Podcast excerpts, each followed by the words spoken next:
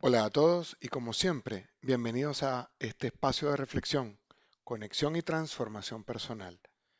Hoy quiero continuar con el tema que comenzamos a desarrollar en el podcast pasado, cuando les planteé la idea de las emociones básicas y su posible lectura patológica.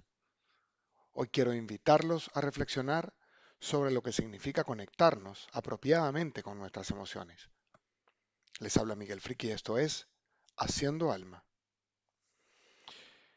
Distinguir la posibilidad que tenemos los seres humanos de mirar el mundo no solo a través del lente de la razón, de la inteligencia racional, del pensamiento lógico, sino lo que significa mirar el mundo a través del lente de las emociones, es vital para distinguirnos como seres humanos. Solo nosotros, solo los seres humanos, hasta donde sabemos, somos capaces de observar el mundo a través de los matices multicolores que nos permiten eh, nuestras emociones. Cuando estamos completamente conscientes, conectados desde lo más profundo de nuestro sentir, podemos observar la realidad que nos presenta el mundo a través de un lente absolutamente negado a la racionalidad. Sin embargo, Sentir puede resultar un, proceso muy fácil y muy agradable cuando las emociones que estamos sintiendo, con las que nos estamos conectando, son emociones agradables, como la alegría y el amor. Pero cuando lo que comenzamos a experimentar en nuestro sentir está relacionado con el dolor, con sufrimiento, con impotencia, con frustración, quizás la cosa comience a cambiar y nuestra apuesta inicial se convierte en una decisión de cerrarnos al sentir, a negarnos lo que nos está pasando dentro de nosotros. Y ocurre que cuando nos cerramos, cuando decidimos levantar barreras emocionales para no sentir, para negar lo que nos está pasando en nuestro mundo emocional, terminan acumulándose dentro de nosotros esas emociones, contaminándonos psicológicamente, y convirtiendo todo ese cúmulo de emociones y sentimientos mal procesados en emociones que conocemos como rencor, resentimiento, depresión o frustración. e incluso terminamos somatizándolas en trastornos cardíacos o en obesidad o en anorexia o en cáncer o en muchas otras enfermedades o diagnósticos mucho más usuales y comunes como estrés y hoy en día trastornos de pánico. La única manera que tenemos de soltar esas emociones es reconociéndolas, aceptándolas, dejándolas fluir, permitiendo que fluyan a través de nosotros y haciéndonos conscientes de lo que significan en nuestra vida cotidiana. Cuando somos capaces de conectarnos con esas emociones y con esos sentimientos, terminan transformándose y en muchos casos incluso terminan esfumándose. Pero es importante que tengamos claros algunos conceptos en relación a lo que significa sentir. En primer lugar, sentirlo todo no necesariamente significa expresarlo todo. Lo que quiero decir con esto es que conectarse con lo que estamos sintiendo en un momento determinado no necesariamente lo debemos confundir con ser melodramáticos o con ser egocéntricos. No necesitamos manifestarle al mundo exterior todo lo que estamos sintiendo en un momento determinado, pues muchas veces ese reconocimiento de nuestras emociones es un acto privado, es un acto íntimo, y solo con esa conexión interior somos capaces de darnos cuenta de lo que nos está pasando.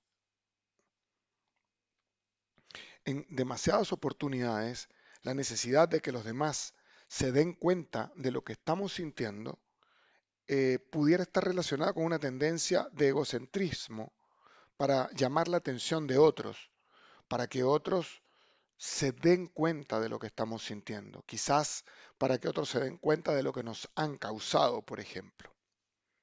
En otros casos pudiera ser para victimizarnos y lograr que otros sientan lástima de nosotros. Otras veces, en cambio, expresar una emoción pudiera significar que nos estamos convirtiendo en seres egoístas, sobre todo si la emoción que necesitamos manifestar eh, pudiera dañar profundamente a alguien más. Emociones como la ira, por ejemplo, emociones como el resentimiento, porque somos incapaces de perdonar en un momento determinado, pudieran terminar efectivamente dañando a otros. Incluso expresar algunas cosas que estamos sintiendo en un momento determinado pudiera resultarnos contraproducente. En un entorno laboral, por ejemplo, no podemos con libertad manifestar una emoción como la ira desmedida, como la ira desbordada. Entonces es importante reconocer lo que estamos sintiendo, reconocer hacia quién lo estamos sintiendo y tratar de canalizarlo de una manera más asertiva. Por otra parte, sentirlo todo tampoco significa exagerarlo todo. Muchas veces eh, sentimos que dentro de nosotros se está desarrollando por mucho tiempo una emoción que ha sido muy dolorosa y muy intensa y nos quedamos como pegados en esa emoción. Sin darnos cuenta que esos sentimientos quizás ya estuvieron demasiado tiempo en nosotros y estamos listos para dejarlos partir. Esta puede ser la sensación de un duelo por una pérdida que se ha prolongado demasiado tiempo en nuestra vida. Los duelos usualmente se dice que en promedio pudiéramos tardar alrededor de unos meses hasta un año en procesarlos apropiadamente. Por ejemplo, el duelo de la pérdida de un ser querido o el duelo de una separación eh, de pareja en la que hemos estado involucrados durante mucho tiempo. Pero evidentemente, si acabamos de terminar, por ejemplo, una relación de pareja que duró unos meses y tenemos un año conectados con el sentimiento de duelo, evidentemente hay una necesidad exagerada de experimentar esa emoción. Otra posibilidad pudiera ser que nos estemos volviendo obsesivos con una situación. La analizamos una y otra vez y no logramos conectarnos apropiadamente o no, no logramos avanzar en esa emoción porque nuestros pensamientos obsesivos nos están tomando permanentemente y no nos están dejando continuar adelante. Finalmente, sentirlo todo no significa soportarlo todo. No tenemos, por ejemplo, por qué convertirnos en espectadores pasivos de una situación de injusticia que nos está ocurriendo o que le está ocurriendo a un ser muy querido eh, dejando que la situación avance como avanzaría un barco a la deriva en el mar, o sintiéndonos quizás víctimas indefensas de la situación. Por el contrario, esa capacidad que tenemos de sentir y de conectarnos profundamente con una emoción nos debería hacer responsables de las acciones que necesitamos tomar para evitar que siga ocurriendo algo que nos está molestando. hacernos conscientes de esa posibilidad de que no necesitamos soportar todo lo que estamos sintiendo en un momento determinado y que es importante colocarle límites a alguna situación, es imperioso para poder tener una vida más apropiada y más asertiva. Es importante que tengamos conciencia emocional de lo que nos está pasando es importante que aprendamos a leer nuestras emociones apropiadamente.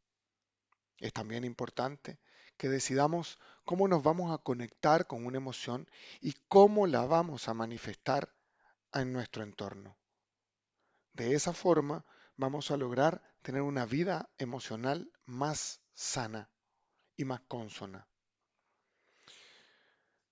Gracias a todos por compartir de nuevo este espacio que nos permite aprender y conectarnos con nosotros mismos, con aspectos muchas veces descuidados de nuestra psique y que nos ayuda a desarrollar una visión más integral que tenemos como seres humanos. Por favor, replica este contenido para apoyar a muchas personas a las que esta información podría resultarles útil. Desde este espacio, en la inmensa vastedad del mundo digital, mi alma saluda a tu alma. Recuerda que soy Miguel Frick y esto es Haciendo Alma.